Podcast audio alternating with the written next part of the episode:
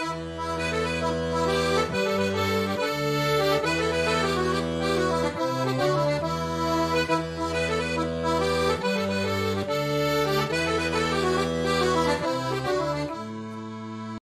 ¿qué tal, Palomilla? Bienvenidos a El Sablazo, como cada viernes desde hace como mes y medio. Este es el programa, hace mes y medio, este es el programa número 6. Hoy vamos a hablar de la nueva normalidad. Vamos a platicar si ya todos estamos bien nuevo normados, listos para el lunes entrar a esta fecha, a esta nueva etapa de la pandemia. Em, como saben todos ustedes, el, el, gobierno del estado declaró que el próximo lunes 15 de junio sería el inicio oficial de esta nueva normalidad donde se van a empezar a reanudar actividades de manera paulatina. Presentaron un semáforo un poco confuso que vamos a discutir ahorita, me imagino. Y pues nada, bienvenidos al Sablazo. Eh, tenemos hoy eh, a dos invitados eh, de lujo para hablar de este tema de la nueva normalidad. Tenemos a Gloria. Hola, Gloria. Hola, ¿qué tal? muchas gracias por invitarme. Este, pues estamos aquí. Ah, Ah, tenemos, también a Carlos Ibarra, este colaborador del organismo. ¿Qué tal, Carlos? Hola. Y pues ya saben, eh, conducimos Frank Aguirre eh, y yo, Yodiel Campos, y pues gracias por estarnos viendo, Palomilla. Ya vemos que están algunos aquí conectados y pues pasamos contigo, Frank. Bueno, pues se viene la nueva normalidad, como nos describió hace rato Yodiel. Y hay un montón como de mitos, ¿no? Un montón de inconsistencias, un montón de incongruencias que estamos platicando justo antes de conectarnos ahorita a este enlace en vivo. Y antes de empezar a, platicar a fondo, ¿no? Sobre este tema, que es lo que nos trae en la siguiente hora, pues hacerles un resumen muy sucinto, muy breve de quiénes nos están acompañando y por qué. Hoy nos acompaña la doctora Gloria Díaz, es una muy buena amiga mía personal, una colega. Ella es especialista en medicina del trabajo no es cualquier médico, ¿no? Tiene mucho, mucho, mucho que compartirnos sobre esta nueva normalidad, ¿no? Que nos vamos a tener que adaptar a partir de la otra semana. Y también nos acompaña Carlos Ibarra, él fue compañero igual este, personal ahí en, en el posgrado de desarrollo sustentable. Él es maestro, tiene una maestría en desarrollo sustentable y pues tiene experiencia periodística, que qué más les digo, quienes lo conocen aquí en La Paz, pues tiene alta credibilidad eh, sobre el trabajo que ha realizado anteriormente. Pues bienvenidos, bienvenidos. Y comenzamos, ¿no? Yo creo que la primera preguntita que podemos saber, sacar es, ¿qué entendemos por nueva normalidad? Pues es la nueva normalidad. Hablo desde mi ámbito, que es la medicina del trabajo. Es, es la adaptación del trabajo a, la convivencia con el COVID. O sea, el, el, gobierno nos plantea varios rubros, ¿no? El adaptarlo administrativamente, de, del punto de vista de ingeniería, capacitación y todo esto. Este, el laboralmente habla de eso. Al, de ingeniería hablamos de, ah, tengo, identifico los los puntos débiles, ¿no? Tengo a mi trabajador muy pegado, en el caso de la maquila, porque si, no sé si lo, habrán comentado, pero yo estoy radicando en Tijuana y soy originaria de Mexicali. Yo voy a hablar más apegado a lo que es la maquila porque es el área que más conozco, vaya. Entonces, el patrón inicialmente va a ser un diagnóstico situacional. ¿Qué es un diagnóstico situacional? Yo tengo que ver qué, cuáles son mis puntos débiles. Tengo el trabajador trabajando en literal en líneas de producción donde están muy pegados, sin ventilación, este, diabéticos, hipertensos. Voy identificando dónde están esos, esos trabajadores susceptibles y voy adaptando las áreas. ¿A qué me refiero con esto? Ya tengo mi diagnóstico situacional, ya vi mis puntos débiles, ahora voy a aplicar la ingeniería. Bueno, en sí son cinco puntos que se van a aplicar. Eh, procedimientos de ingeniería, procedimientos administrativos, procedimientos médicos, capacitación y de seguimiento y vigilancia. Pero no sé si voy este... si quieres, ahorita los, los, discutimos. Creo que eh, independientemente del ámbito laboral, como nos estás comentando, que es la maquila, aquí aplica perfectamente en el ámbito telero, ¿no? Que es como eh, el, trabajo, podemos decirlo así, más común en el estado, y aunque estés en Tijuana, que omití decirlo, una disculpa, las ventajas de la tecnología, tenemos un especialista desde Tijuana, Baja California, Eh, Gloria conoce perfectamente Baja California Sur, ¿no? Aquí hizo su internado, aquí hizo su servicio social y pues igual puedes adaptar el contexto sobre todo del turismo, ¿no? Que es como el, de, mayor impacto laboral. Y yo te interrumpí, una disculpa.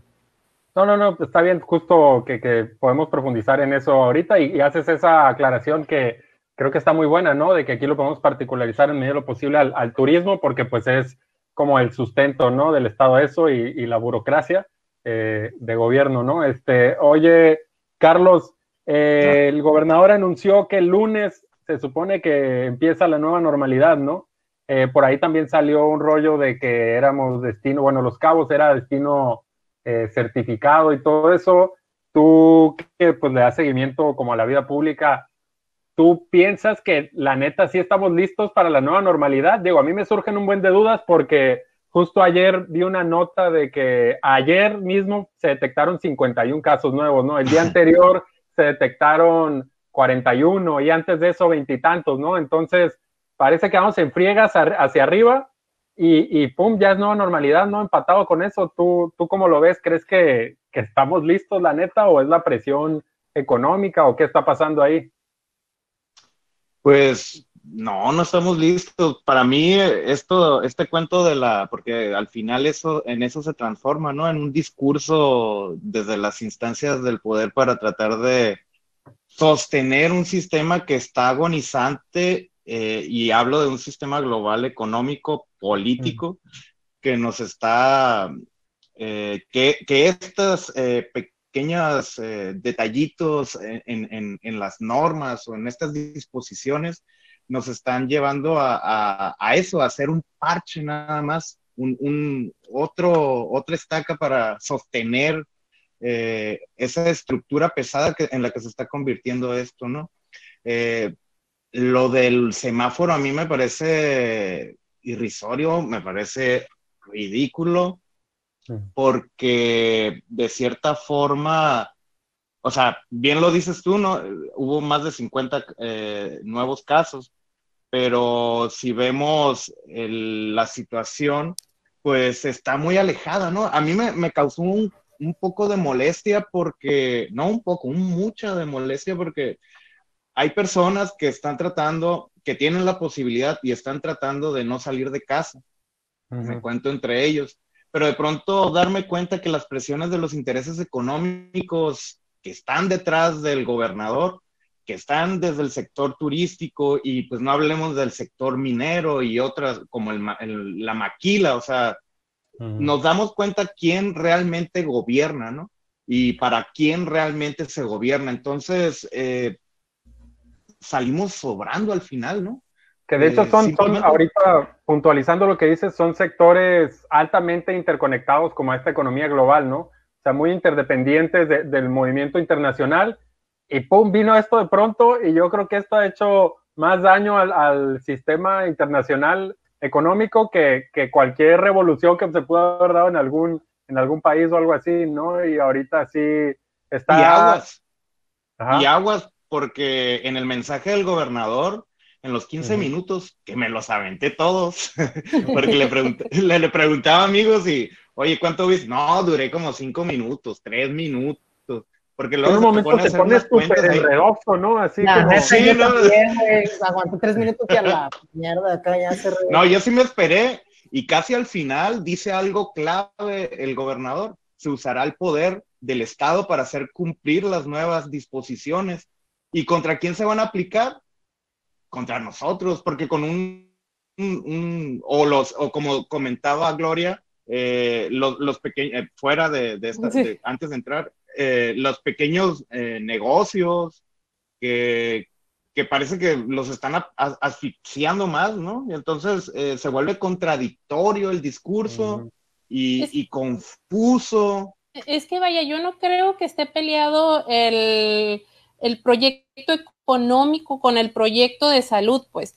Es lo que yo siento que está peleado es el, seguimiento a, o sea, tú tienes a un gobierno federal, a un IMSS, a, un, a una Secretaría del Trabajo y Prevención Social, sacando mil disposiciones, pero a la hora que tú lo sacas, ¿quién está ahí para verificar que se cumplan? Y es ahí donde digo, oye, entonces, ¿para qué lo estás sacando si no tienes cómo verificar o no tienes la estructura para ir a los lugares? Porque yo estoy muy de acuerdo que empiece la nueva normalidad, porque ya están, porque como dirían en algunos discursos previos, no nos va a matar el COVID, nos va a matar el hambre. Y estoy de acuerdo con eso, o sea, tenemos que reactivar la economía. Pero, ok, ¿dónde está tu infraestructura para ir a verificar que tu nueva normalidad, como tú la estás poniendo en papel, se cumpla la realidad? Eso es ahí donde yo digo, oye, o sea, tienes todo un papeleo, todo muy bonito en papel, porque por primera vez, o sea, y eh, me voy a permitir decir esto, por primera vez me siento que en papel estamos mejor que los mismos gringos, porque la nueva normalidad que ellos están planteando, la OSHA, la NAYOSH, que es el equivalente a la Secretaría del Trabajo en Estados Unidos, está mucho mejor nuestro planteamiento, mucho, mucho, pero por mucho. Entonces, a la hora que tú dices, ok, vamos a la nueva normalidad, pero tú ya debiste haber tenido un plan previo, ¿y a qué me refiero con un plan previo? Ya debiste haber verificado que lo que sacaste en primera intención se haya cumplido. ¿Se hizo? No. O sea, todo el mundo va a abrir ahí como usted se da a entender y luego ya voy y los verifico ya que todo el mundo está todo contaminado. Y es donde dices, ¿para qué desgastarse en haber hecho tanto papel si finalmente todo el mundo va a terminar haciendo lo que él quiere? O sea, y es ahí donde, donde digo, no está peleada una cosa con la otra, no vamos peleado, no estoy peleada contra el régimen económico, no estoy peleada. Lo que yo veo es la desbandada y la falta de organización, la falta de, de, orden a la hora de hacer las cosas.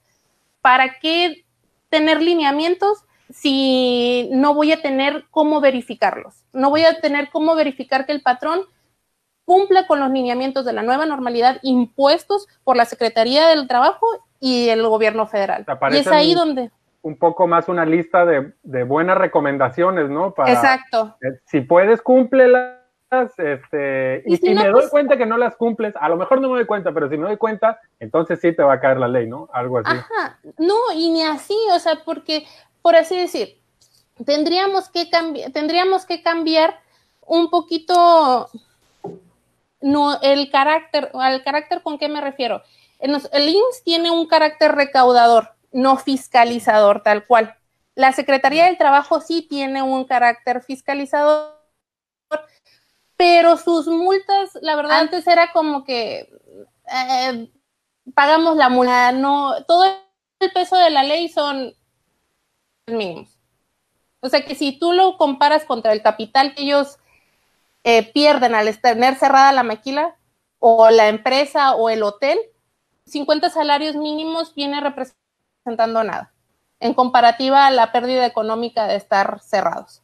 Entonces, es ahí donde la misma, la misma industria o el mismo capital es donde sopesa y dice, bueno, o sea, pues págale los 50, 50 salarios mínimos y pues ese es el peso de la ley que se refiere su gobernador. Ese es el peso de la ley que nosotros se refiere el mío. Nada. Pero Gloria y Carlos, ¿no? Como ustedes dicen, me gustaría rescatar como un punto bien importante que mencionaban como Em, ¿quién va a verificar y quién, eh, quién va a estar al tanto de que las cosas se cumplan y, y bajo qué se va a determinar quién cumple y quién no, ¿no? Porque luego, cuando alguien falta, ¿no? A estas nuevas normas, va a ser selectiva la forma en la que eh, se aplica la ley, como dijo hace rato Yudiel.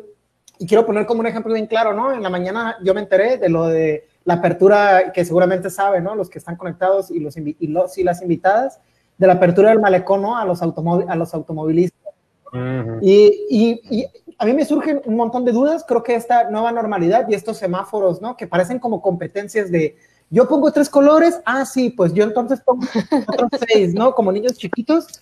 Em, yo creo que demuestran una gran incompetencia, sobre todo el gobierno del Estado, eh, el, el, que genere tantas dudas, ¿no? Y yo me refiero en este punto particular, que es la apertura del malecón, Supongamos que se abre el malecón, ¿no? Como dijeron exactamente, como dijo el gobernador, em, que se va a abrir únicamente para los automovilistas. ¿Quién va a estar verificando que no vaya gente en bicicleta, que no vaya gente en patineta, que no vaya gente a pasear a sus perros, que no vaya a pie? El malecón tiene más de 20 accesos, ¿no? ¿Cómo van a poder corroborar, no? Entonces, este tipo de medidas demuestran como la falta de profesionalización, ¿no? De nuestros propios funcionarios. Eso era lo, como, como lo que quería aterrizar con las dos cosas que, nos, que nos compartieron, ¿no? La falta de Yo nomás, que, yo nomás quiero agregar eh, sobre la nueva normalidad y cómo se va a aplicar. Sin, en la antigua normalidad no se aplicaban las normas o se aplicaban de forma selectiva. Ahora con este, yo, yo lo veo como un, un superpoder que les dan al, al, al, o sea, el poder que ya tienen, el pequeño poder que ya tienen los uniformados, pues, ah, darle un superpoder más de ellos y ser jueces casi, casi, que ya lo han hecho, ¿no? O sea, y un ejemplo de ello es lo que pasó en Jalisco. Mm, claro, sí o sea, yo, yo tenía que pasar aquí, pero no, me equivoqué, pasó allá y pasó en Tijuana y pasó en Oaxaca y en Oaxaca y en la ciudad de, Me de la ciudad de México. Pues sí pasó dos triquis, ¿no? Nomás que no lo mataron, aunque esa persona de la que bueno, sí es cierto. no, no generaba la mayor empatía posible, ¿no?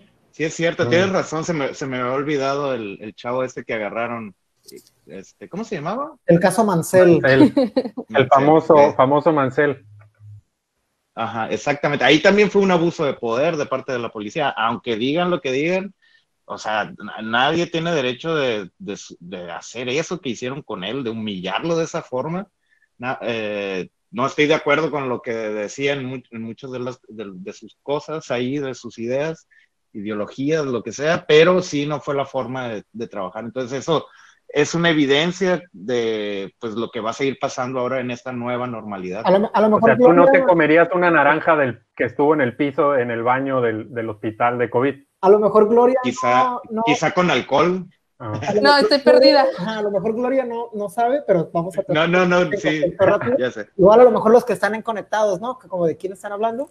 En resumen, ¿no? Long story short, es, la historia de un vato fisicoculturista, repartidor de Uber Eats, que después lo terminaron dando de baja, que eh, era de este tipo de perfiles, ¿no? De la sociedad que creía en todo este rollo de los 5G y lo del líquido de las rodillas y, de que el COVID no existía, Entonces agarró y según él se grabó en vivo eh, mencionando que se hizo pasar por indigente y se metió al, al se metió al área de urgencias del Hospital Salvatierra, pero al área de, de, de, espera, y se metió al baño, ¿no? Al excusado, se acostó en el excusado, embarró su naranja y dice, no, no existe el COVID, mira, yo me voy a comer esta naranja.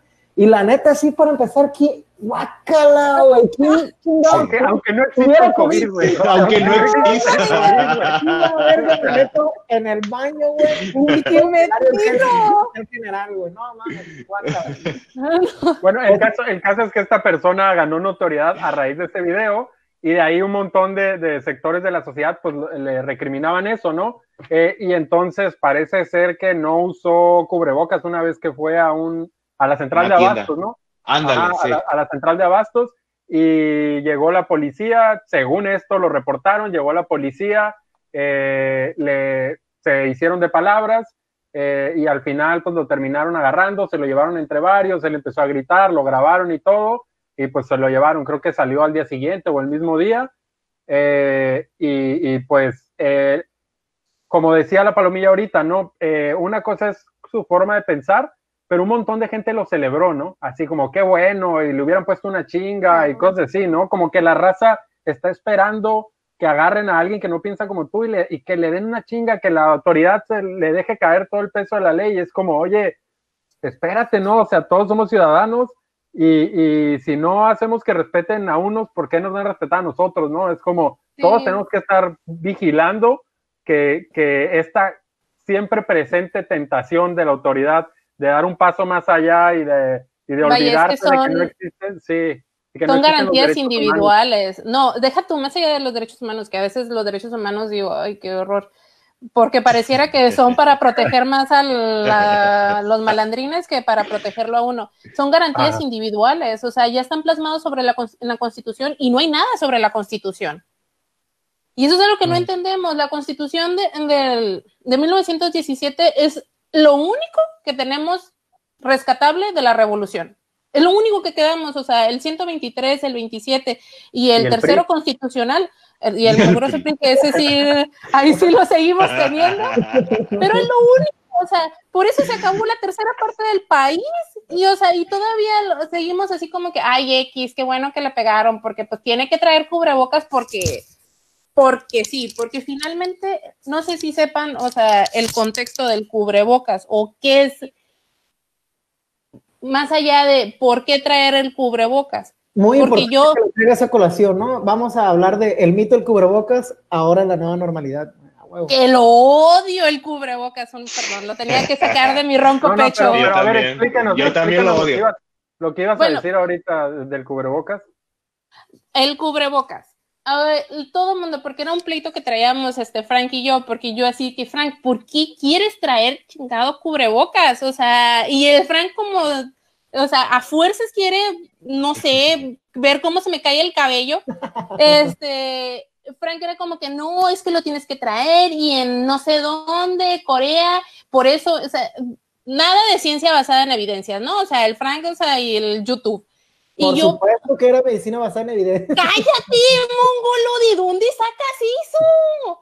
O sea, yo, bueno, después de perder la mitad de mi cabello, o sea, estos son los nuevos nacimientos, este, eh, me di la tarea de, buscar para que entendieran, o sea, las gotas de flush son gotas pesadas, ya lo dijo nuestro subsecretario, que un beso donde esté, muy guapo él. Este, ya lo dijo el subsecretario López Gatel. Ah, el Gatel. Ay, ay, mi compa de pellizquito y nalgada, ¿qué tal? O sea. El Gatel. Ajá, él ya lo dijo, son gotas muy pesadas son gotas que sí, sí se pueden esparcir, no más de dos metros. En una situación perfecta, ideal, este, humedad, viento, em, ¿qué te gusta? Y presión, duran 75 segundos suspendidas antes de caer. 75 segundos. O sea, si yo estoy en este cuarto y estoy a dos metros y la persona es, tose, mm. No hay forma, menos que yo me levante o me tosa en la cara, no hay forma de que esas gotas lleguen hacia mí. ¿Sí me explico? Oye, pero bueno, he visto que, que pues la neta no, no es como que haya investigado a fondo, que en algunos lados han detectado eh, contagios por los sistemas de ventilación.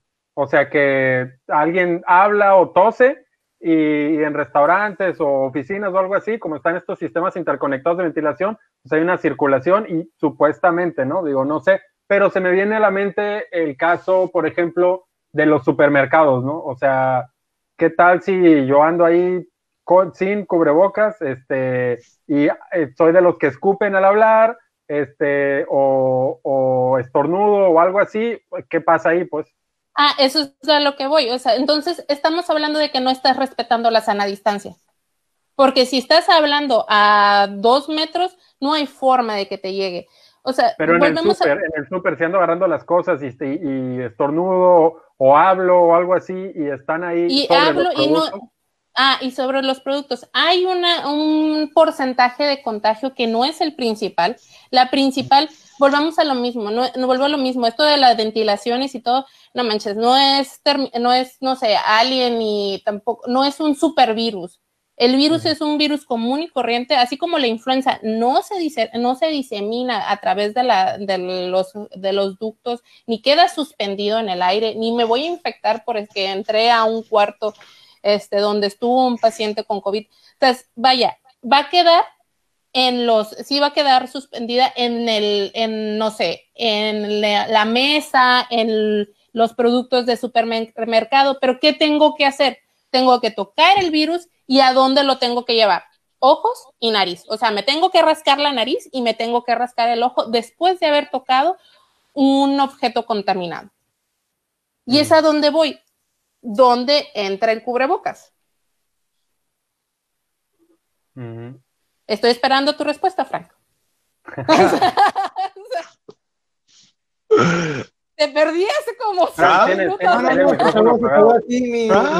Sí, tener el micrófono apagado se perdió aquí. Bueno, eh, yo creo que, eh, o sea, los papers científicos, ¿no? Que yo he leído al respecto, ¿no? De, del uso del cubrebocas, de que no funciona, de que sobre todo, ¿no? Y esto es real, hay mucha gente que pasa como con la bicicleta y el uso del casco. Ahorita les explico la analogía eh, que usas cubrebocas y entonces descuidas todo lo demás que tienes que hacer, ¿no? La sana distancia, em, descuidas el estornudar y taparte este, con el codo. Agarrarte em, los ojos. Agarrarte la cara, ¿no? Empieza la sana distancia, creo que ya lo dije. Empiezas como a olvidar, te sientes como tan seguro con algo en, en tu en tu boca, ¿no? En tu nariz, que empiezas a descuidar todas las demás medidas que tienes que hacer, lavarte las manos, y eh, pues resulta contraproducente, ¿no? A pesar de que traías cubrebocas, pues de todas maneras te termina dando la enfermedad de la COVID, ¿no? Em, yo, yo, este, o sea, he leído esa contraparte, pero también he encontrado que, eh, y esto lo habíamos platicado por ahí por WhatsApp, ¿no? Y llamadas que hemos estado platicando cuando nos ponemos al corriente, sobre todo eh, en epidemiología, que existe lo del caso del paciente Schrödinger, ¿no? Que es es imposible hacerle eh, bajo las condiciones económicas ¿no? e institucionales de México, ¿no? la República Mexicana. Es imposible hacerle pruebas a todos los mexicanos, ¿no?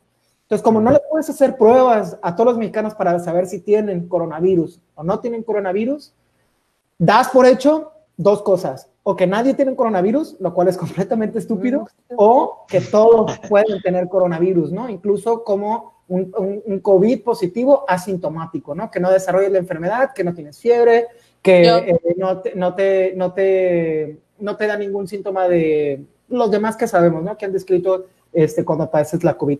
Entonces, siendo que... Pero vaya, amiguito, o sea... Considerando que, perdón, considerando que cualquiera pueda ser portador asintomático de COVID, hay que tomar medidas eh, extremas, por así decirlo, ¿no? No nada más incluyendo la sana distancia, no nada más incluyendo la, lavándote las manos, nada más e, evitando, ¿no?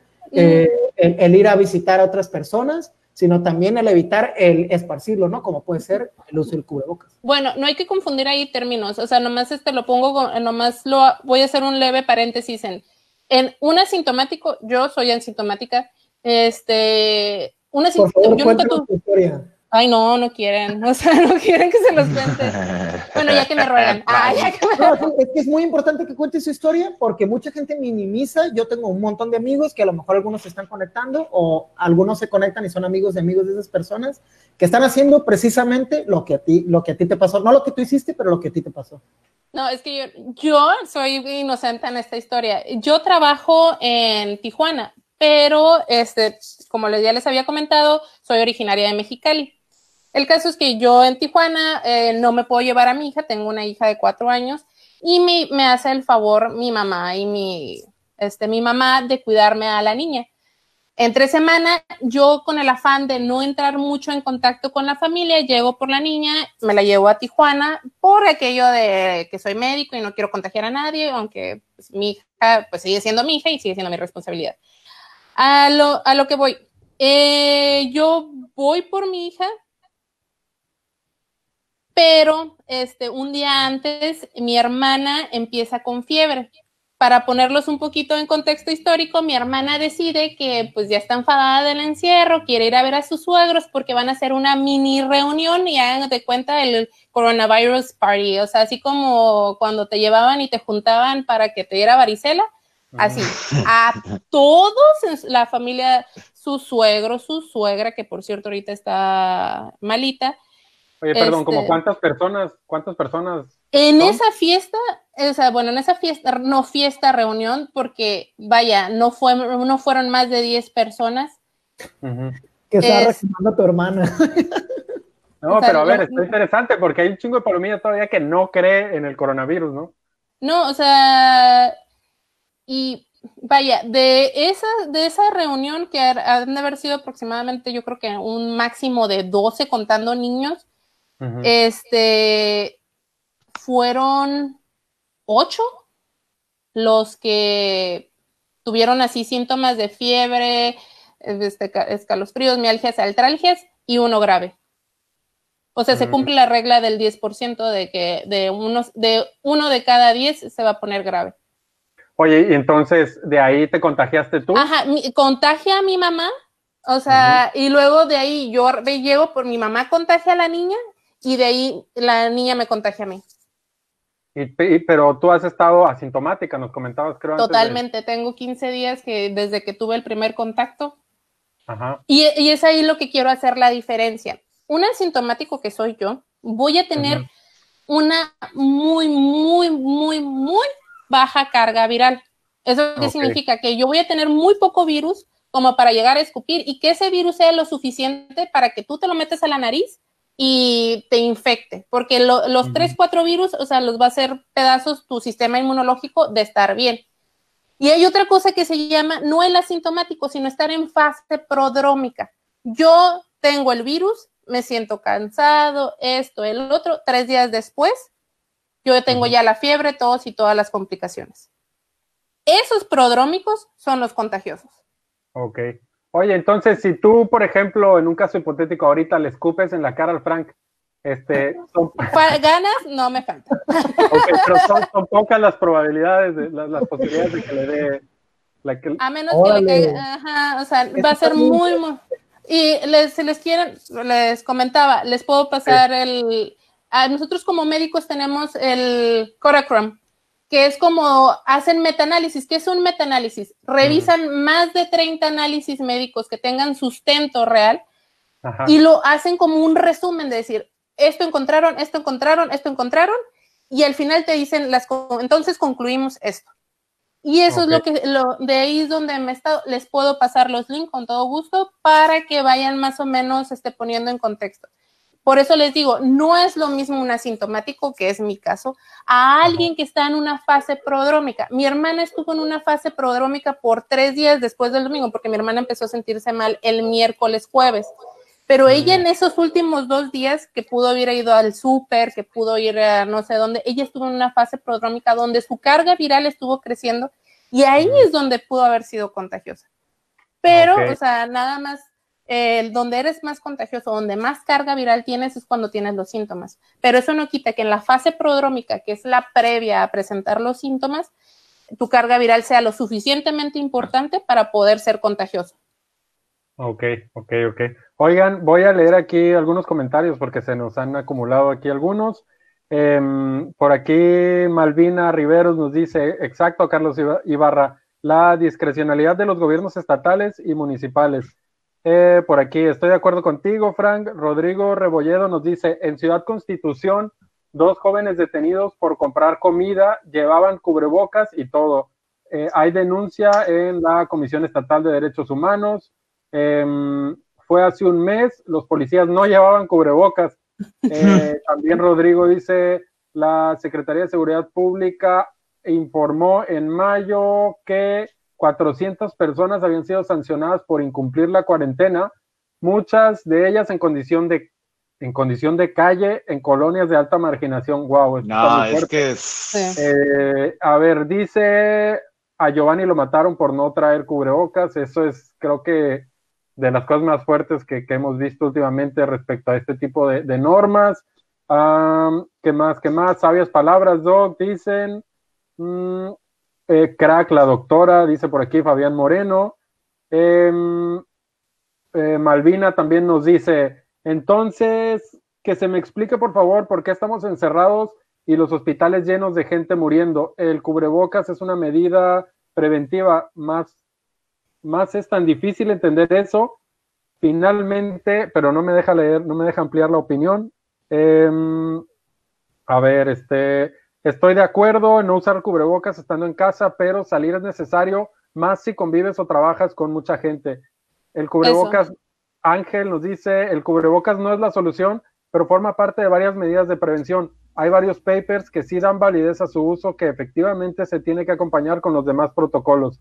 Eh, Jonathan eh, dice, 100% de acuerdo con Frank, el cubrebocas no es, debe ser requisito para todos en público, Claro que como complemento de todas las otras medidas de prevención, no como medida mágica de prevención, lo que comentábamos ahorita hace un rato.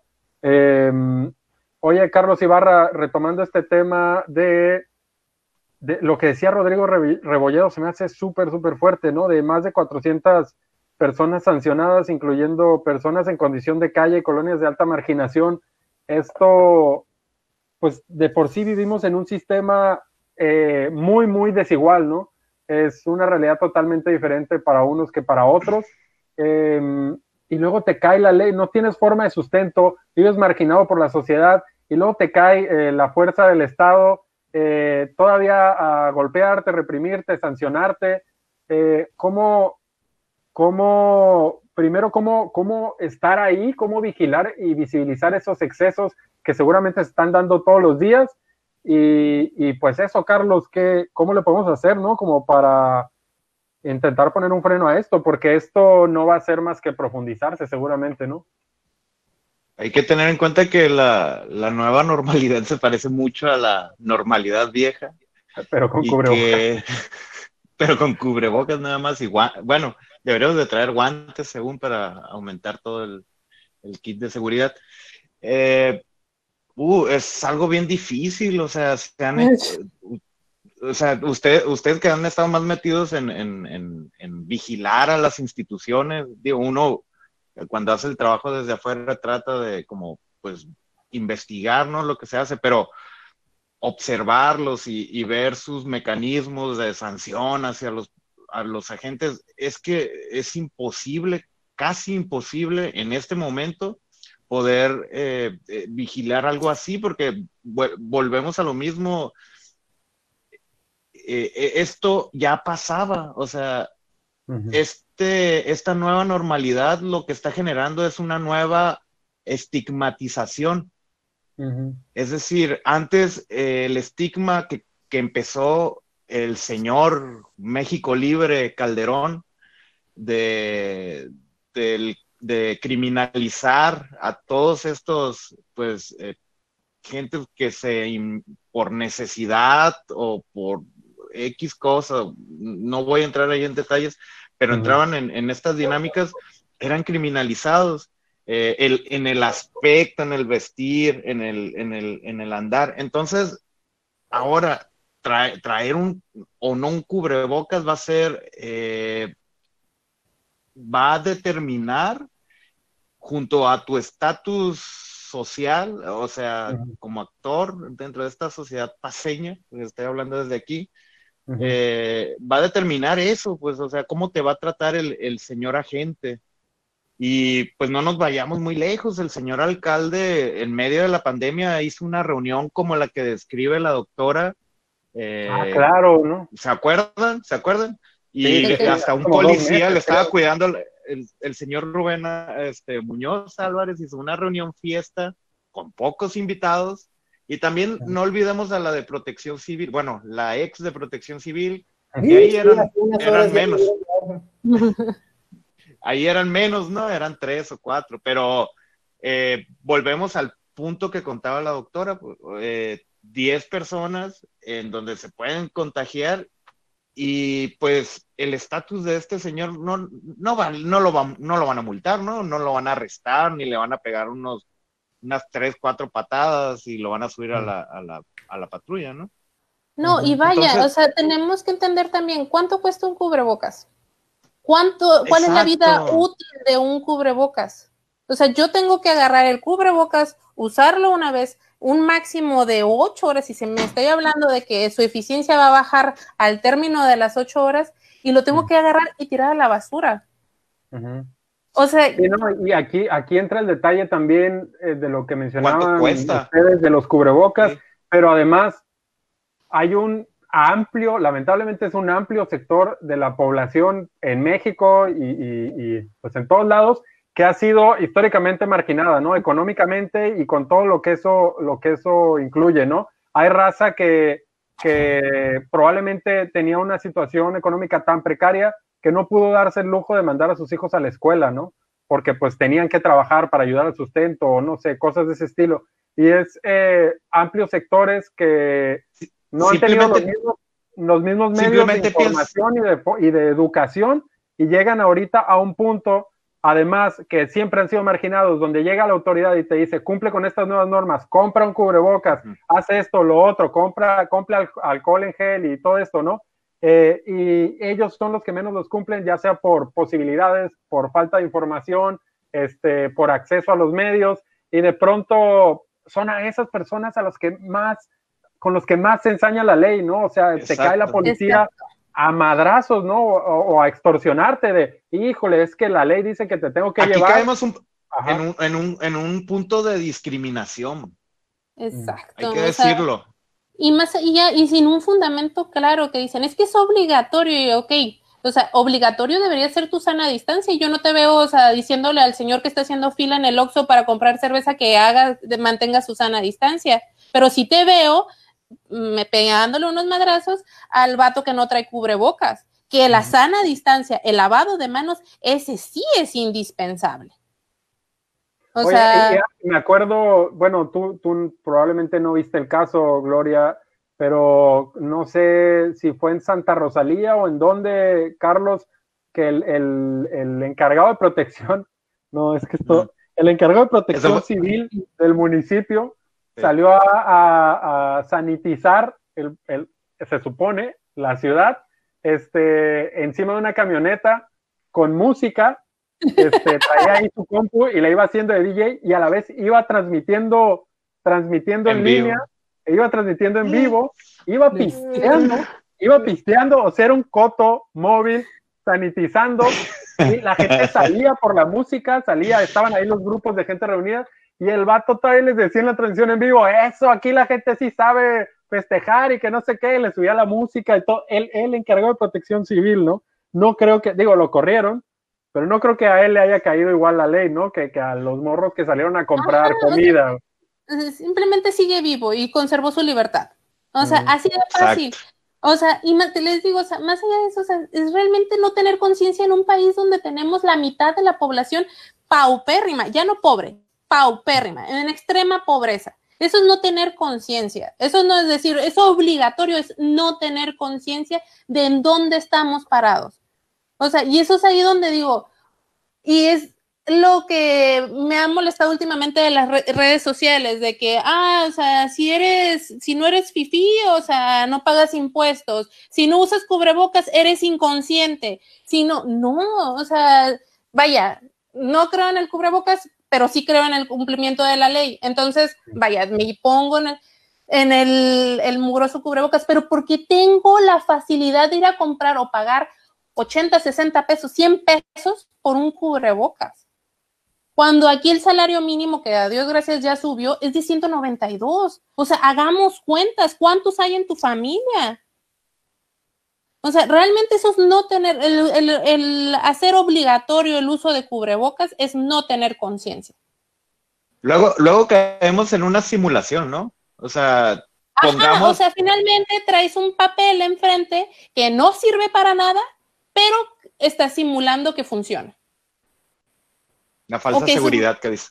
Exacto yo quisiera lanzar una pregunta ahorita que están hablando, ¿no? Sobre simulación. Este, la neta, eh, no quisiera decir, ¿no? Que los mexicanos es, una particularidad del mexicano, pero sinceramente, ¿no? Con las experiencias haciendo memoria histórica, ¿no? De cómo nos comportamos ante ciertas circunstancias. Eh, un ejemplo muy claro puede ser el consumo de marihuana, ¿no? Por ejemplo, hay muchas cosas que están, que son ilegales, pero están basadas en como ciertos mitos y que de todas maneras la gente lo sigue haciendo, ¿no? Sigue siendo como un consumo, incluso como médico, ¿no? Como colega, sabemos que el tetrahidrocannabinol y el, y el, este, ¿cómo se llama? El CBD, pues funciona, tiene ciertas funciones eh, para la salud, ¿no? Para beneficios de la salud. Pero bueno, antes de desviarme con este tema, ¿no? De la cannabis, este, se me antoja, sino voy a poner como una analogía porque la neta, el mexicano le está valiendo madres, ¿no? Este, la sana distancia, le está valiendo madres el ir a ver a su mamá, le está valiendo madres el cotorrear con los compas, eh, un, montón de... Pero con cubrebocas. Ajá, pero bueno, a lo, que quería, a lo que quería traer a colación este tema era como, ¿qué recomendamos, no? Como periodista, por ejemplo, en tu experiencia de lo que sabes y como no antropólogo, pero como sociólogo, ¿no? En la maestría que estás en el doctorado que estás haciendo, y Gloria igual, ¿no? Como especialista en medicina del trabajo, ¿qué recomendamos para la gente que la neta le va a valer madres a partir del 15 del 16 de junio con estas nuevas medidas del gobernador Carlos Mendoza Davis aquí en Baja California Sur? ¿Qué le recomendamos a la gente que se va a ir a la playa? ¿Qué le recomendamos a la gente que va a decir, pues voy a ir a ver a mi compita que tengo cuatro o tres meses sin verlo, ¿no? ¿Qué le recomendamos a la gente que va a volver a ir a ver a sus papás, a sus mamás? ¿Qué les recomendamos que hagan, no? Porque hay gente que no va a respetar, ¿no? ¿Y, y qué, qué, le podemos recomendar a esas personas? Bueno, yo pido primeras.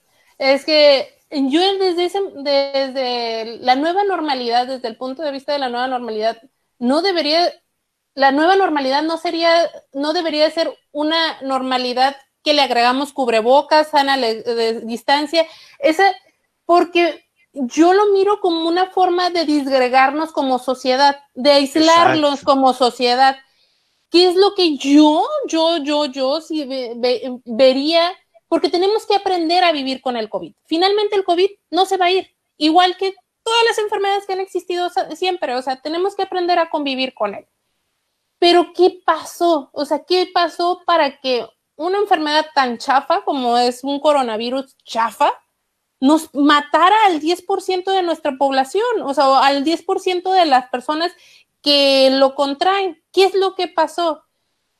Primero, descuidamos nuestra salud a otro nivel, desde cómo comemos, que no hacemos, que somos vilmente sedentarios, nuestra forma de trabajo, todo eso nos llevó al punto donde somos frágiles. Como humanos, como especie, como lo que ustedes quieran verlo, somos frágiles. Y desde ese punto, ¿qué le recomiendo? Come bien, duerme tus horas, haz ejercicio, eso es lo que le recomiendo. Pero, o sea, para eso te debiste haber preparado durante los tres meses que tuvimos de pandemia para que pudiera salir en el próximo junio. Porque eso es lo que tenemos que hacer. Es una nueva normalidad. Un chingo de gente comiendo basura en media. Exacto. Y más, ahorita en cuarentena. Exacto. O sea, yo por, un Exacto. yo por un problema renal que tengo, o sea, porque yo tenía mucho miedo de contraer COVID porque tengo un problema, no tengo un riñón. Tengo un problema ah, renal y tengo así, no, estoy jodidísima. Ahí donde me miras, estoy, he estado al borde de la muerte como tres veces. Y todo para salir asintomática, ¿eh? Qué suerte. Ajá. No, vaya, y más allá de eso, o sea, eh, tuve, eh, para poder sobrevivir un poquito con un riñón jodido, o sea, tuve que dejar de lado comida chatarras, tuve que dejar de tomar soda, evidentemente, tuve que dejar las carnes frías, dejar todo, para que mi riñón, o sea, el que me queda, pues preservarlo de aquí hasta que me muera, que espero que sean en muchos años. Entonces, ese es el punto, o sea, de que yo hasta ahorita, ¿a qué le atribuyo al haber sido asintomática? O sea, es a que trato de cuidar lo que más puede mi salud, porque sí soy muy idiática a la hora de esos cuidados. Pero ¿qué le recomendaría? Cuiden su salud, cuídense a sí mismos más allá del COVID, o sea, que no, el, el COVID nomás está exponiendo lo peor de la sociedad, lo mal que vivimos las jornadas de, trabajo extenuantes que ya no llegas y ya no te permiten tener otra actividad post-laboral. Porque realmente aquí, al menos en la Baja California, en la norte, son jornadas, ya empezaron con la moda de horarios de 12 horas, con 3 y 4 días, según ellos, para ya ni siquiera puedo evaluar, realizar una evaluación porque no hay nada en el mundo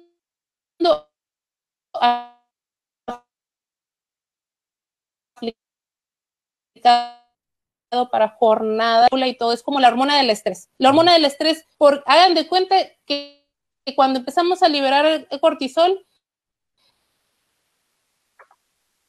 es como si trajéramos un león corriendo atrás de nosotros y nos de cortisol. O sea, ese es el estrés, estar liberando cortisol, adrenalina, bla, bla, bla. Entonces, ¿a eso a qué nos hace susceptibles? A diabetes, presionarla, exacto.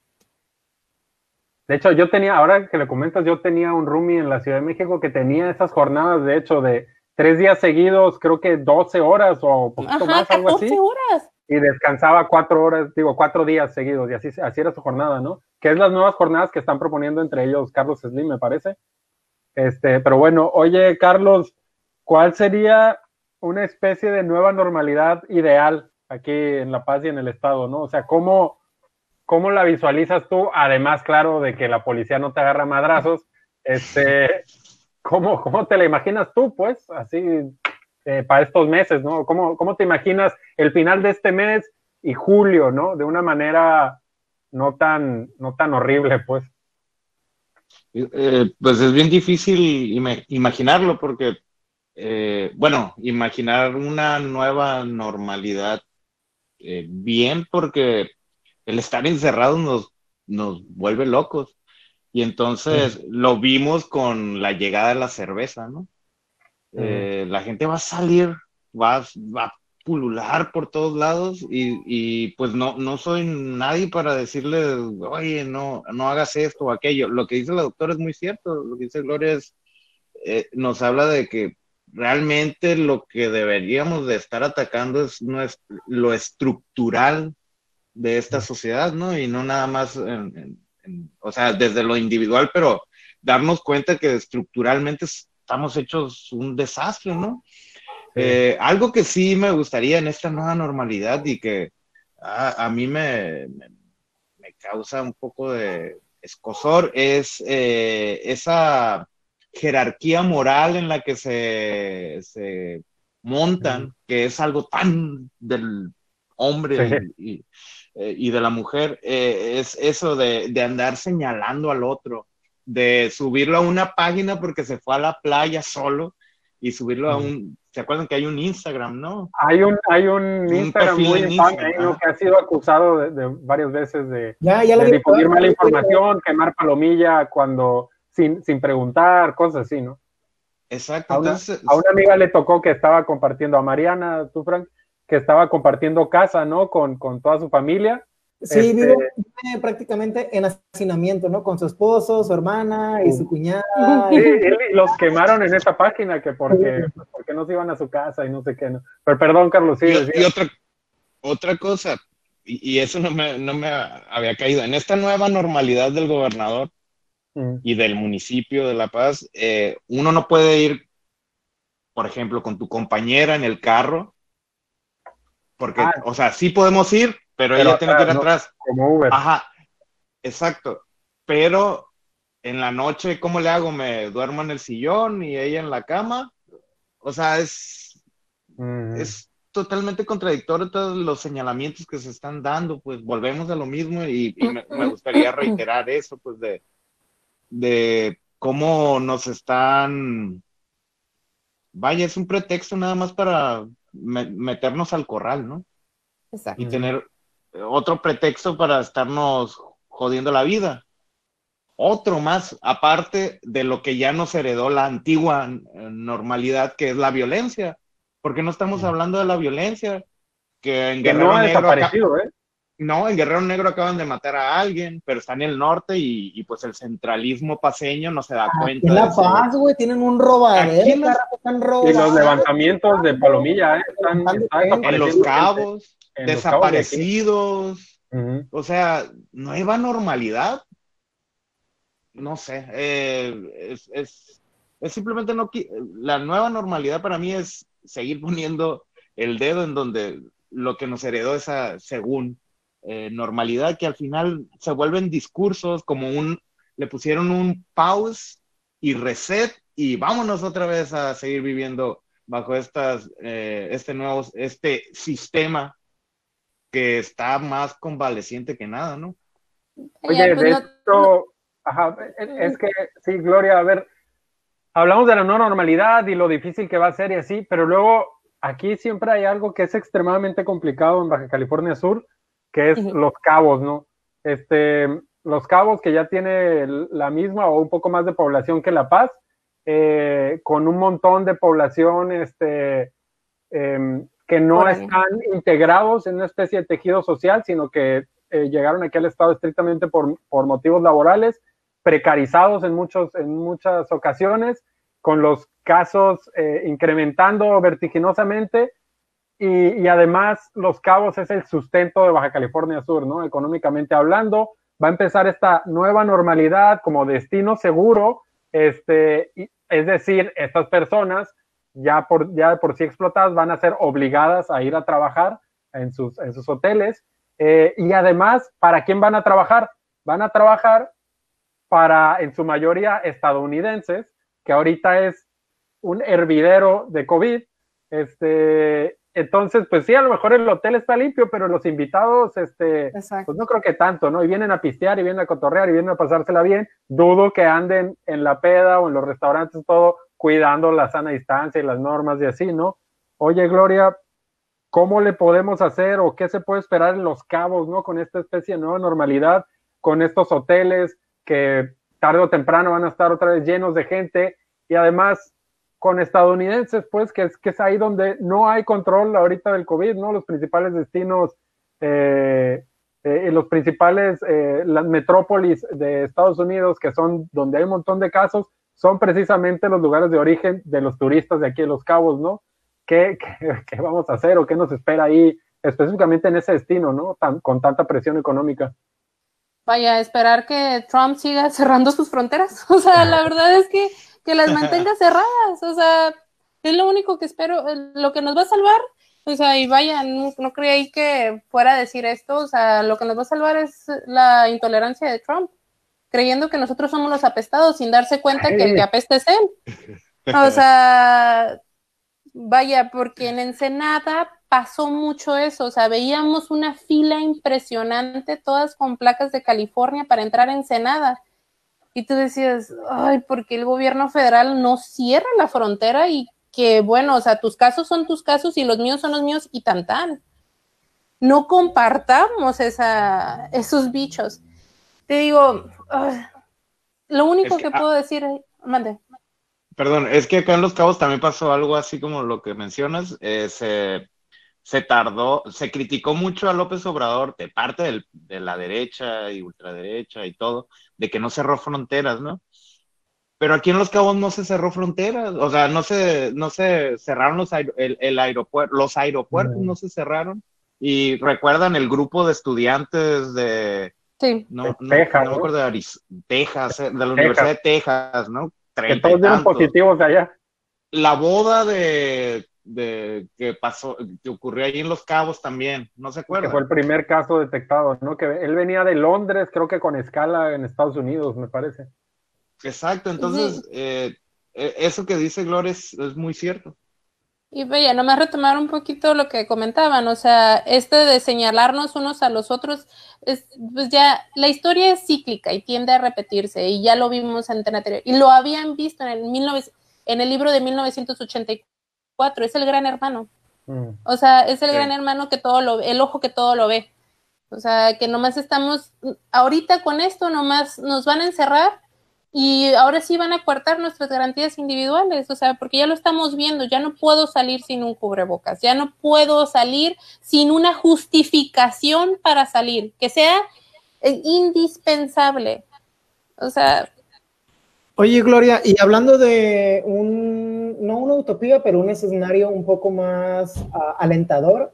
Menos culero.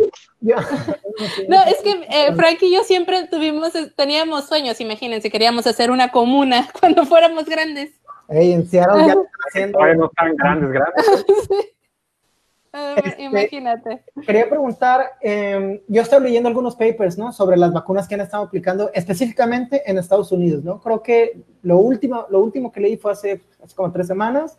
Habían aplicado, por poner un número cercano, ¿no? 100 vacunas y solo 14 personas les funcionó, ¿no? 14 personas de quién sabe cuántos billones de habitantes en el país. Pero, este, ¿cuándo podemos aspirar a una vacuna? ¿Podría funcionar una vacuna? Eh, ¿qué esperanza tenemos, no? Con, con, este tema de podernos picar con una aguja y ahora sí abrazar a quien queramos, besarnos con quien queramos. Y yo tengo una pregunta que es una cuestión, pero también puede ser como una broma, que es como en algún futuro a corto plazo, eh, ¿la COVID va a ser considerada una enfermedad de transmisión sexual? Hasta ahorita no se ha detectado, no se ha detectado este, que el virus se transmita por, no sé, eh, transmisión sexual hasta ahorita. y se me hace difícil por el tipo de el, la fisiopatología. ¿Qué quiero decir con la fisiopatología? El cómo se transmite, qué es lo que afecta. El virus no anda circulando libremente a menos que ya tenga sepsis, o sea que la sepsis ya es la, infección generalizada, ahora sí. Eh, no anda circulando por, ay, que se me voy para acá y por allá. No, por eso tampoco la influenza se transmite por vía sexual, ni tampoco se transmite si te picas con una aguja, ni nada de eso. O sea, se transmite meramente vía aérea. Hasta ahorita es lo que se ha demostrado. No se me hace difícil una vacuna se me hace difícil porque todavía no sabemos si tiene la capacidad mutagénica de la influenza. Mm. Se me hace difícil porque ninguno de los otros seis la tiene. Vaya, es por eso se me hace difícil. O sea, hablando ya de las experiencias previas con los anteriores virus. Imposible, en la medicina nada es imposible. Entonces, se me hace, se me hace difícil que tenga la capacidad mutagénica, pero se me hace muy pronto para poder decir, ah, esta parte, porque no sé si más o menos tengamos una idea de qué es una vacuna o de qué está hecha una vacuna. Hay diferentes tipos de vacunas donde nosotros, ¿qué es eso? Ah, no, nada, estoy haciendo publicidad, tú sigue hablando. ah, el caso es de que, bueno, eh, las vacunas están hechas de diferentes cosas. Hay unas que están hechas de pedazos de bacteria, hay otras que están hechos de virus eh, muertos, hay otros que son virus vivos atenuados. Entonces, pero fueron años de estar jugando de que cuál pedazo del virus o el virus completo o el virus vivo o el virus muerto o si lo hago, o sea, si le quito como que armas, fueron años de estar jugando con eso para llegar a una vacuna. Eh, por así decir, les digo, el, la, virus, la, vacuna de la, del tétanos es un pedazo de la bacteria lo que nos genera la, inmunidad. En el caso de la polio, es el virus vivo atenuado, la, oral. Y así, o sea, en la vacuna de la tuberculosis, lo mismo, la bacteria atenuada pero fueron muchos años de estar jugando a ver qué es qué pedazo del o qué es lo que me genera la inmunidad. Bueno, no sé, o sea, yo no le miro mucha esperanza a menos de un año.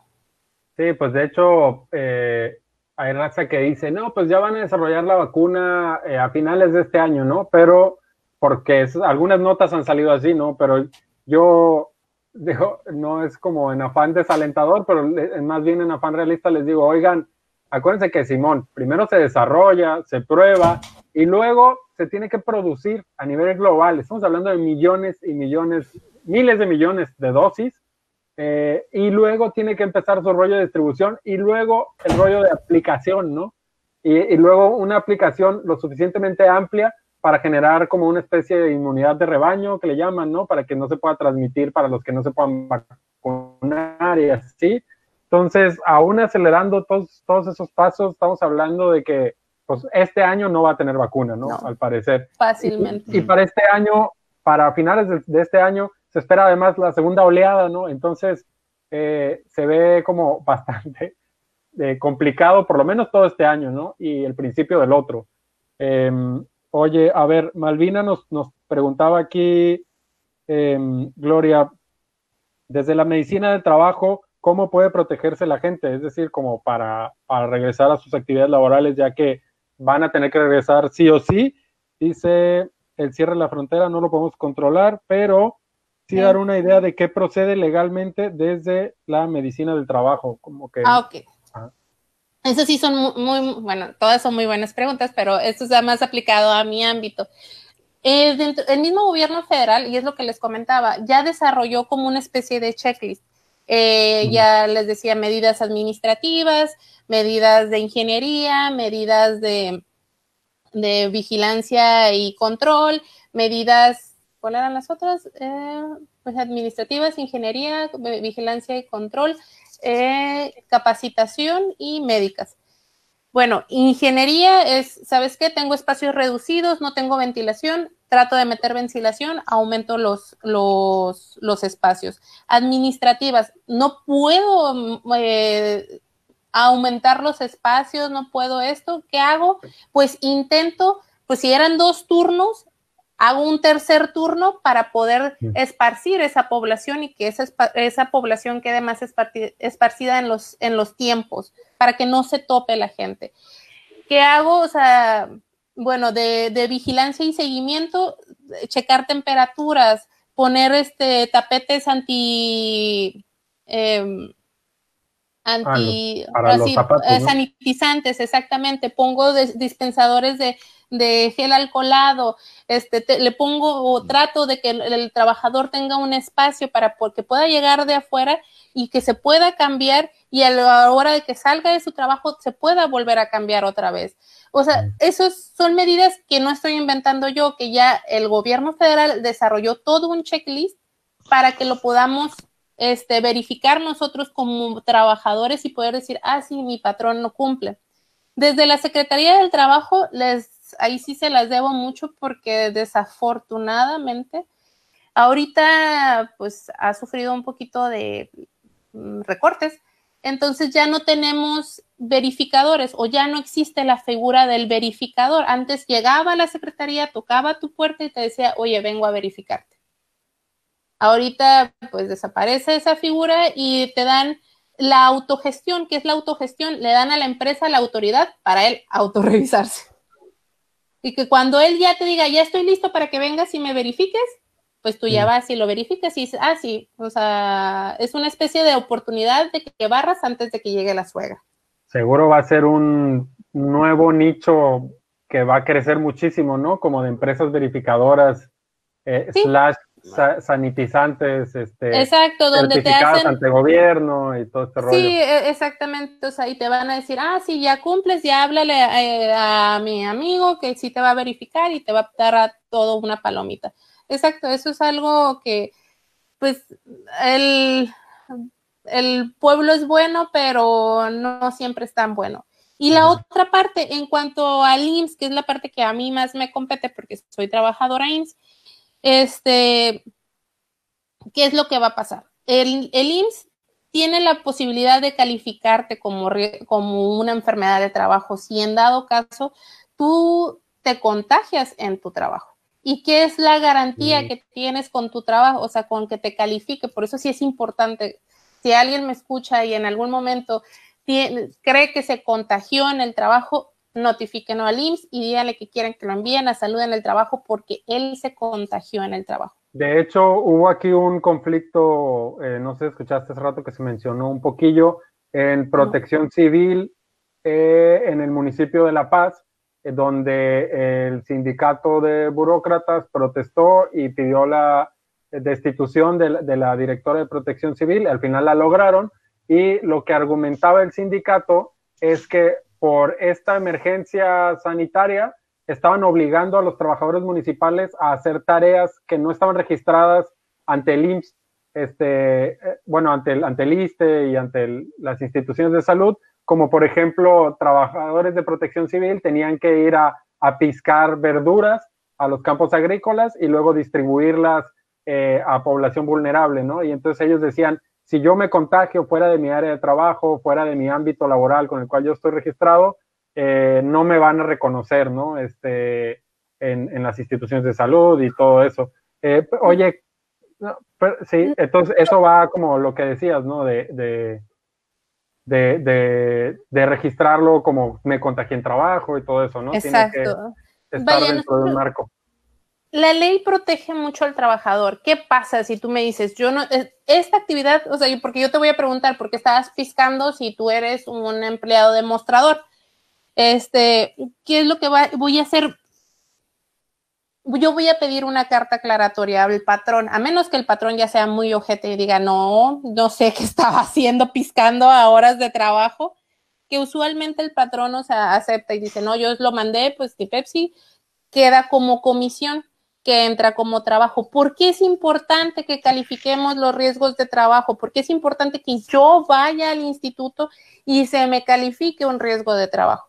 Porque, mm. porque en dado caso yo quedara con una secuela que ahorita estamos viendo ya mm, los efectos del COVID a largo plazo, que son fibrosis, pérdidas parciales de pulmón, porque literal el pulmón queda hecho así pus, este, yo voy a quedar con una dependencia y yo tengo derecho a que se me evalúe una secuela. De hecho, y en dado caso... Hay personas que entran luego con problemas de, de ¿cómo se llama? Eh, bloqueos, ¿no? De circulación, ya sea en el cerebro o en, el corazón eh, a futuro. Este, oye, perdón, a ver, aquí voy a cortar tantito este tema porque eh, ya vamos en la hora 15, hora 16, y, quiero que sigamos ahorita futureando con escenarios locales. Eh, Carlos y Frank, em, este año, ni siquiera es el, bueno, el año que viene hay elecciones. Este, ajá, son temas que a mí me interesan bastante. Eh, a Frank me imagino que también, y pues tú me imagino que también les da seguimiento, ¿no? Entonces, yo ahorita realmente... No, y también tengo elecciones, ah, también, hay elecciones allá.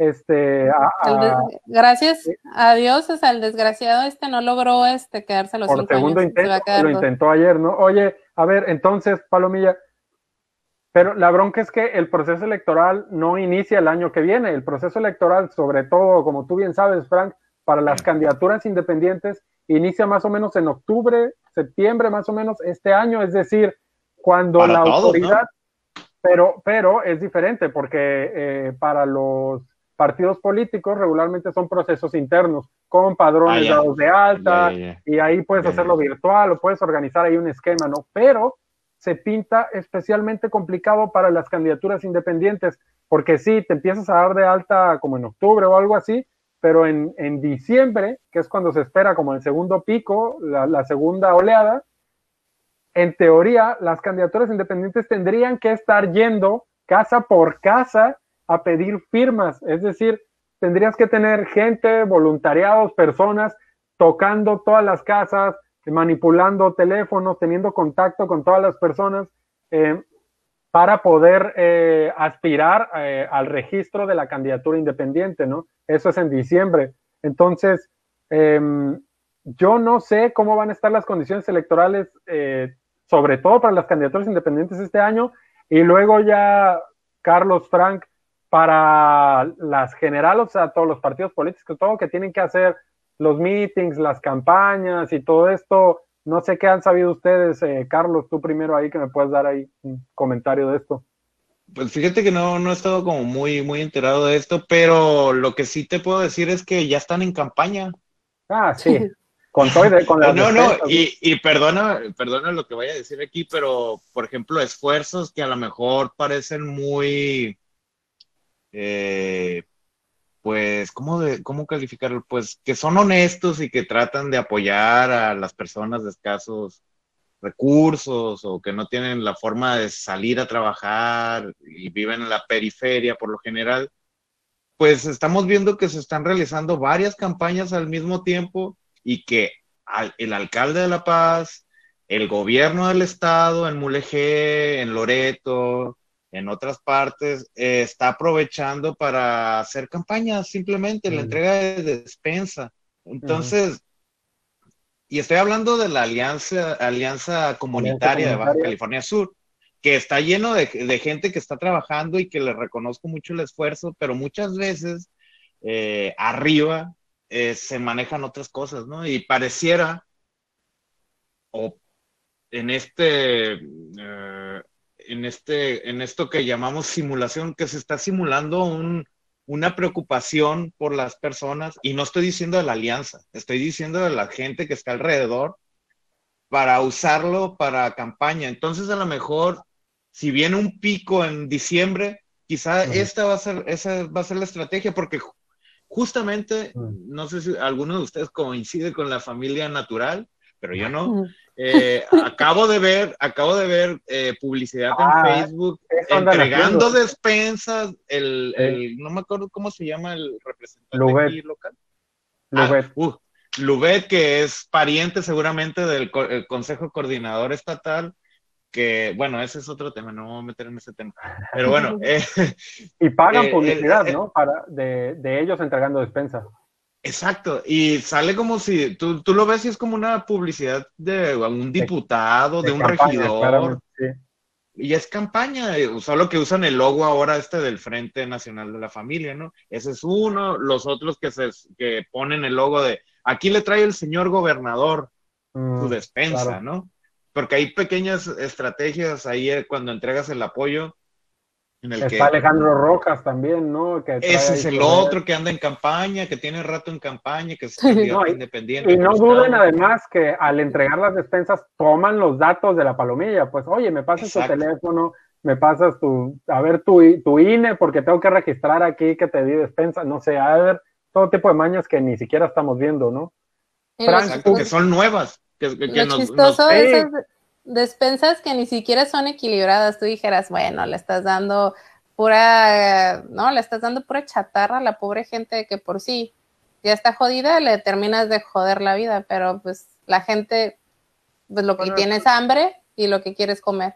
Eso es heterogéneo, sí, me imagino que hay, hay raza, porque he visto algunos que dan pura verdura, otros que sí, como que se asesoraron, intentan. Ay, eh, eh, que intentan como balancear el rollo y así. Oye, Frank, tú que fuiste candidato independiente, te, ¿cómo, ¿cómo te imaginas el proceso de una candidatura independiente con una oleada, con un pico de coronavirus, sobre todo esta recolección de firmas que se tiene que dar en la, nueva, en la este nueva normalidad?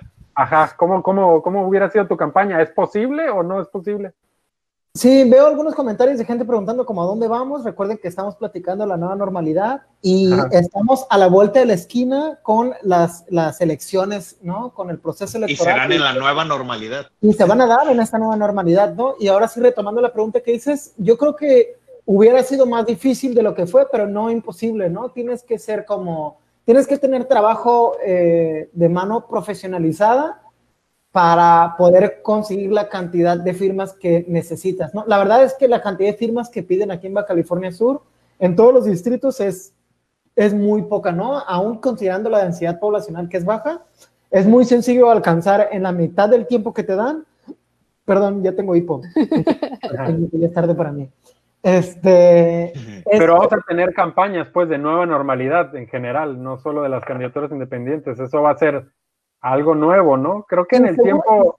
Y seguramente va a haber, eh, seguramente para las candidaturas independientes se va a desarrollar protocolos para eh, que sea eh, que se adapte ¿no? a esta nueva normalidad, considerando la sana distancia, el tratar de no involucrar, intercambiar tantos objetos, ¿no? Para no pasar, no sé, el, el coronavirus, ¿no? Entre las manos, eh, qué sé yo, ¿no? Pero yo creo que eh, considerando ahorita, ¿no? Las, las, las, recomendaciones que existen para la nueva normalidad, sería más difícil, pero no sería imposible, ¿no? Eh, aunque recordemos que las elecciones pasadas hubo, creo que, 14 candidatos, 14 contendientes, ¿no? A ser candidatos y solo dos lo conseguimos, ¿no?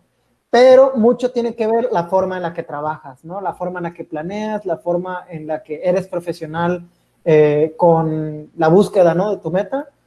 Y yo creo que muchos, ¿no? No fueron profesionales o no dimensionaron. Y volviendo al otro tema, ¿no? De lo que dices de, de los demás candidatos eh, que están haciendo precampañas, definitivamente, ¿no? Incluyendo las instituciones públicas, están aprovechando, ¿no? Eh, digamos, como haciendo leña de árbol caído y también la gente, me gustaría decir, la gente no es pendeja, ¿no? La, verdad es que solemos como minimizar, ¿no? Este, las personas que viven en vulnerabilidad o con escasos recursos. La gente no es pendeja y va y, aprovecha, ¿no? De lo que sea que le den para agarrarlo y al final va a llegar el día de la elección y escoger eh, a quien sea, al, al, candidato que ellos quieran, ¿no? Al que le caiga más bien, al que le dé más risa, al que le dé más seguridad, eh, el que le hayan seguido la trayectoria, etcétera, etcétera, ¿no? Pero profundizando un poquito más, ¿no? Como el escenario que se viene, ¿no? Para las siguientes elecciones, yo veo a una ala ultraconservadora, ¿no? Racista, clasista, homofóbica, aprovechándose de esta coyuntura, como dicen, como mencionó hace rato Carlos Ibarra, tomándose las fotitos de que la despensa aquí, aprovechándose la vulnerabilidad de las personas, la ignorancia de la gente, la polarización que el mismo presidente está provocando también, eh, aprovechándose de esto para posicionarse y habrá que dar un pie adelante las personas que estamos en medio de toda esta debacle, ¿no? Entre una polarización este, del gobierno federal y otra polarización de la ala ultraconservadora antiderechos civiles, para poner ¿no? el dedo en la llaga de, ah, mira, esta persona que te está diciendo que no votes por Andrés Manuel, este, está en contra de los derechos civiles, ¿no? Está en contra de la libertad de las mujeres, está este, en contra de pagar impuestos, ¿no? Este, son personas que están en, eh, en, contra de, más bien, están a favor del racismo, del clasismo. Y lo mismo del otro lado, ¿no? Está este gobierno federal que tuvo ah, ya una oportunidad y que puso, que va a poner otra vez, porque yo no tengo duda que va a poner otra vez a eh, candidatos que según nos van a pedir, voten todo Morena, el proyecto 5X, y que pues ya sabemos, ¿no? Como pasó las elecciones pasadas, gente que está a favor de la minería lo abierto, gente que después se va al PAN, ¿no? Como la periodista esta que fue senadora, este, personas que son de la familia natural, ¿no? Como la diputada que usó nuestro dinero para irse de viaje a París o para pagarle a sus familiares irse a Francia. Entonces, también está este otro lado que tenemos que recordarle a las personas la necesidad de votar diferenciado, ¿no? Ese es el eh, Ah, este, pues ya llegamos a la hora y media, de hecho ya nos pasamos poquito el programa, entonces eh, Carlos Ibarra, ahorita creo que te tienes que ir poco tiempo, bueno, a, otro programa, este, o a estar ahí por ahí ayudando. Ahorita aprovecho hasta darnos ahí un comercial. Este, a ver, Palomilla, ya entonces voy a irles pidiendo conclusiones, eh, regresando al tema de la nueva normalidad. El lunes oficialmente inicia esta nueva normalidad en Baja California Sur, o sea, en dos días. Eh, y que tu primero, Gloria, ¿qué podemos esperar eh, a partir del lunes, ya sea en el ámbito laboral, social en general? Si en 15 días después del lunes vamos a ver un repunte así muy cabrón de casos o qué es lo que va a pasar eh, entonces, tú primero, Gloria, ¿qué, nos espera en esta nueva normalidad desde tu punto de vista de medicina del trabajo? Yo no espero un, bueno, es que no sé cómo explicarlo. Eh, vaya, como ya lo dijo nuestro subsecretario, eh, la pandemia es ocho veces más grande contando el hecho de que habemos muchos asintomáticos y habemos muchos con síntomas leves que no lo reflejamos tal cual como enfermedad. O sea, tarde que temprano la población susceptible, estamos hablando susceptible a infectarse, se va a acabar. O sea, si multiplicamos por ocho los, infectados que tenemos actualmente, que son los registrados, pues saquen cuentas, o sea, cuántos millones, cuántos miles ya tenemos infectados y cuántos de esos, o sea, ¿cuándo se va a acabar? Pues cuando se acabe la población susceptible. Igual como pasó con la viruela, que la viruela, si bien sí le ayudó mucho la vacuna, o sea, lo que pasaba es que se contenía ese, ese, o como pasó con la peste negra o con la gripe española, sino que se acabó la población susceptible. Lo único que yo sí les puedo decir, y se los recuerdo, o sea, si ustedes ven que su patrón eh, no los está cuidando, no les está tomando en cuenta, no está, porque voy a dejar los checklists en su página para que ustedes lo revisen, y no está cumpliendo con los checklists, y ustedes se enferman, les digo, ustedes tienen derecho por ley a que se les reconozca una enfermedad de trabajo porque se les está obligando a trabajar en un ambiente contaminado. ¿Por qué es importante el reconocimiento? Porque si tú llegas a tener alguna secuela, tú tienes derecho a que se te pague el daño que te dejó esa enfermedad. Y si te mueres por esa enfermedad, tu familia tiene derecho a la pensión y aparte a 5 mil días de salario cotizado al momento del fallecimiento que eso es prácticamente cualquier persona que se muera, o sea, por una enfermedad de trabajo, se vuelve, la familia se vuelve millonaria. Por eso es lo importante y por eso soy muy insistente en, si ustedes creen que se enfermaron en el trabajo, vayan al centro, al instituto y reclamen, digan que los manden a, la salud en el trabajo para que les califiquen su enfermedad. Okay. Y pues después del comercial, INS, este, pues básicamente es lo que espero. Espero que se acabe la población susceptible y se me figura difícil que vaya a haber una tercera ola, porque yo creo que para la tercera ola ya nos acabamos a la población eh, susceptible o a los a los las víctimas del contagio o a los posibles contagios, vaya. Pero segunda ola es segura, ¿no? por lo que se ha ¿Mm? visto ahí en la segunda ola sí se ve segura. Sí, es así, porque todavía, o sea, si multiplicamos, vamos multiplicando y unos dicen que es hasta 20 veces más, ah, no sé, o sea, y si eh, todo es especulación, a futuriéndole Probabilidades. Exactamente. Sí, hay un montón de factores que hasta de que de pronto hay cheve o un montón de cosas que no podemos prever ahorita, ¿no? O si es del niño y hay pizza eh, barata o no sé, ¿no? me das mi pizza, sí o no, güey, ¿no? Oye, Carlos, este, Dime. tú a, forma de conclusión, ¿qué podemos entonces esperar de esta a partir del lunes, eh, del lunes en adelante, ¿no? Em, pues no sé, puedes ir ahí cerrando tu idea o, qué, nos dices, qué podemos esperar. Híjole, pues vamos a ver un montón de gente en la calle. Mm. Eh, los peceros se van a dar. Los peceros. Ah, sí, los peceros eh, ya pasan en otras partes, o sea, en otras ciudades. No, yo lo que veo es que va a haber un aumento, va a seguir en, en, crecimiento eh, los, espero y me equivoque, las violaciones a, los derechos de personas. Eso es lo que yo, yo, lo que voy a ver, lo que siento que va a ocurrir. Eh, y porque ya pasa, o sea, vuelvo a lo mismo, pues ya pasaba antes, ahora con este nuevo pretexto, eh, eso es lo que va a ocurrir. ¿Cómo van a vigilar las playas, por ejemplo?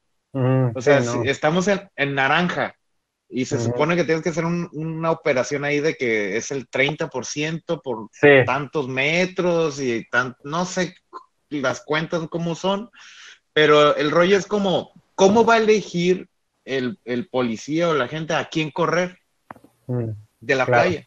Y si la persona que está ahí va a dejarse, ¿no? Entonces, sí, suena poco realista, ¿no? La, aplicación.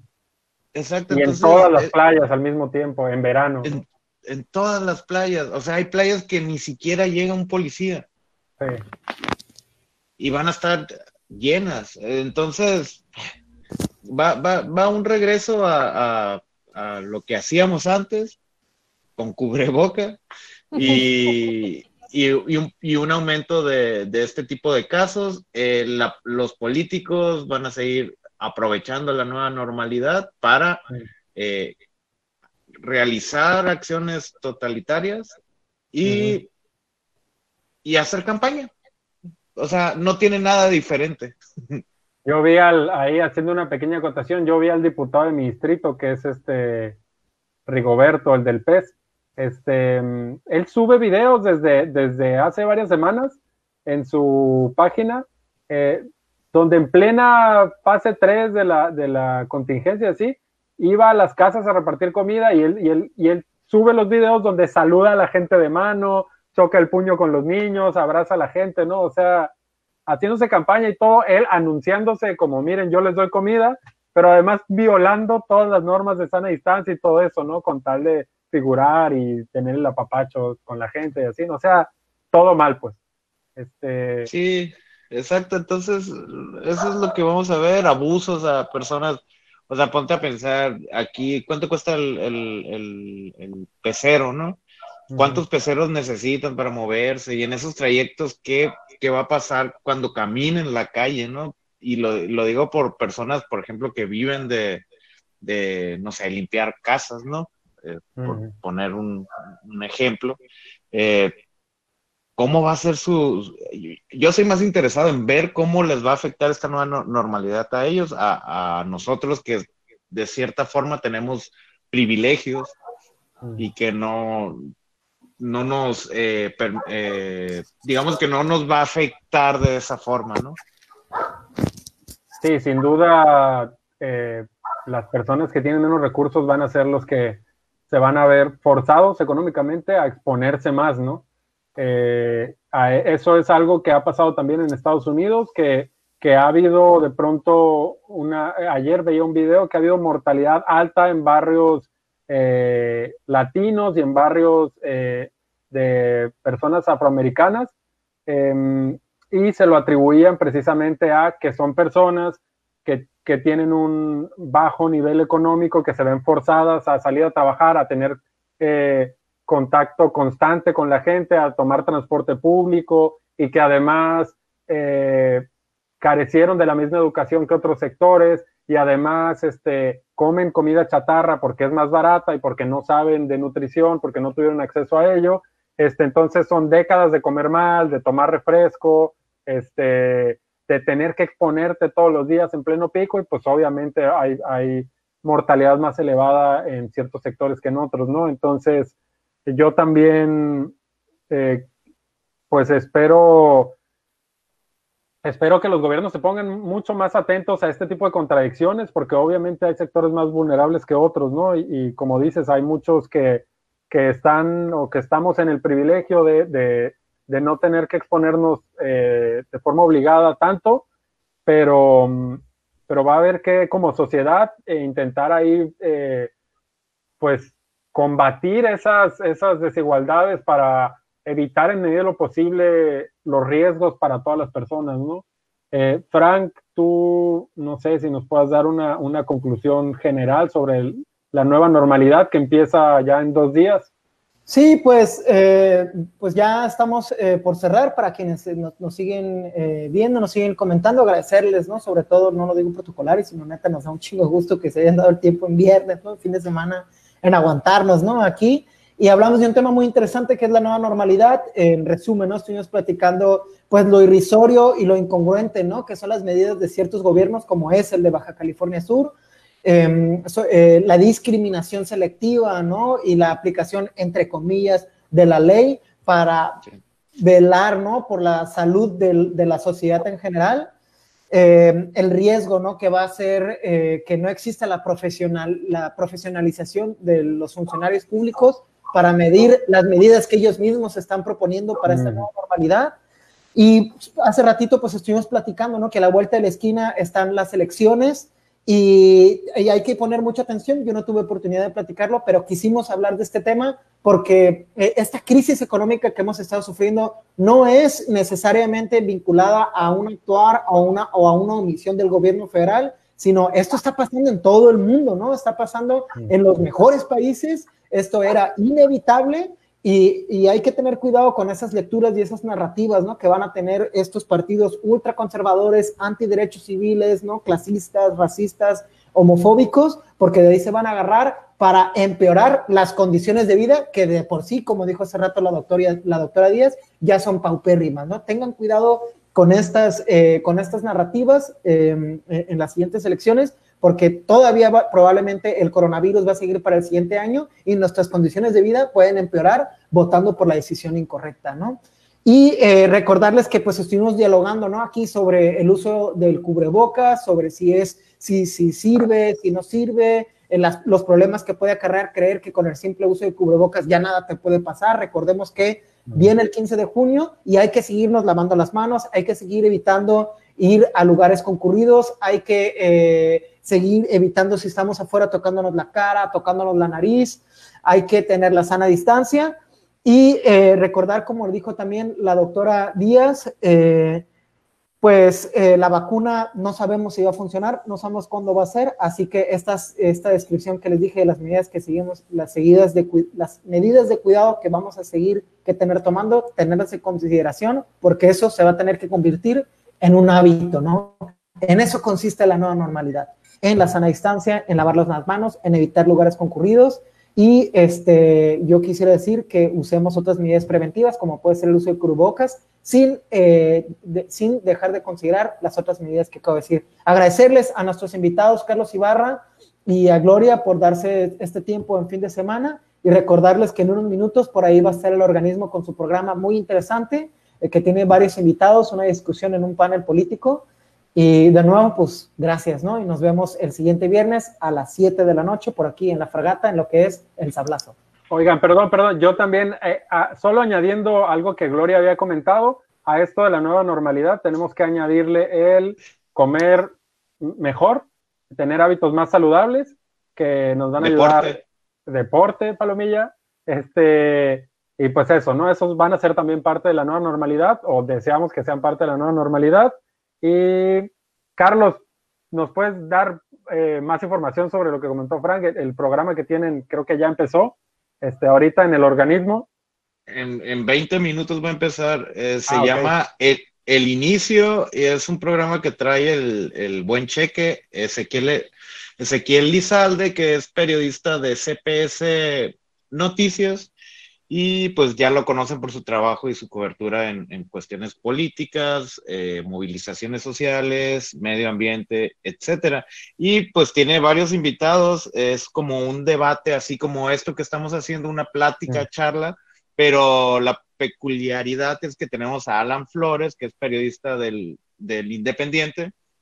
Eh, tenemos a Abraham, Abraham Pupo del PAN, o sea, que es ahora el, el representante del Instituto Subcaliforniano de la Juventud, si no me equivoco. No, no, no, lo, lo movieron hace poco. Ah, no, lo movieron, lo movieron. algo de, de desarrollo Eh, urbano, algo así. Sí, Ándale, cierto. Lo movieron. eh, Manuel Cota, que es él, recuérdenme que, en qué está. desarrollo social en el municipio, ¿no? O algo así se llama la. la Ajá. Fabricio Castillo del PRI y Eric Agúndez del, del Partido Verde Ecologista. Y van a estar platicando y, y contrastando posturas sobre la realidad de Baja California Sur en distintos temas y pues va a ser moderado por Ezequiel Lizalde. Entonces va a estar entretenida la dinámica. Es la primera vez que, que lo hacen y pues ellos están haciendo la logística, ¿no? Lo que es Ezequiel, Marco y Alan.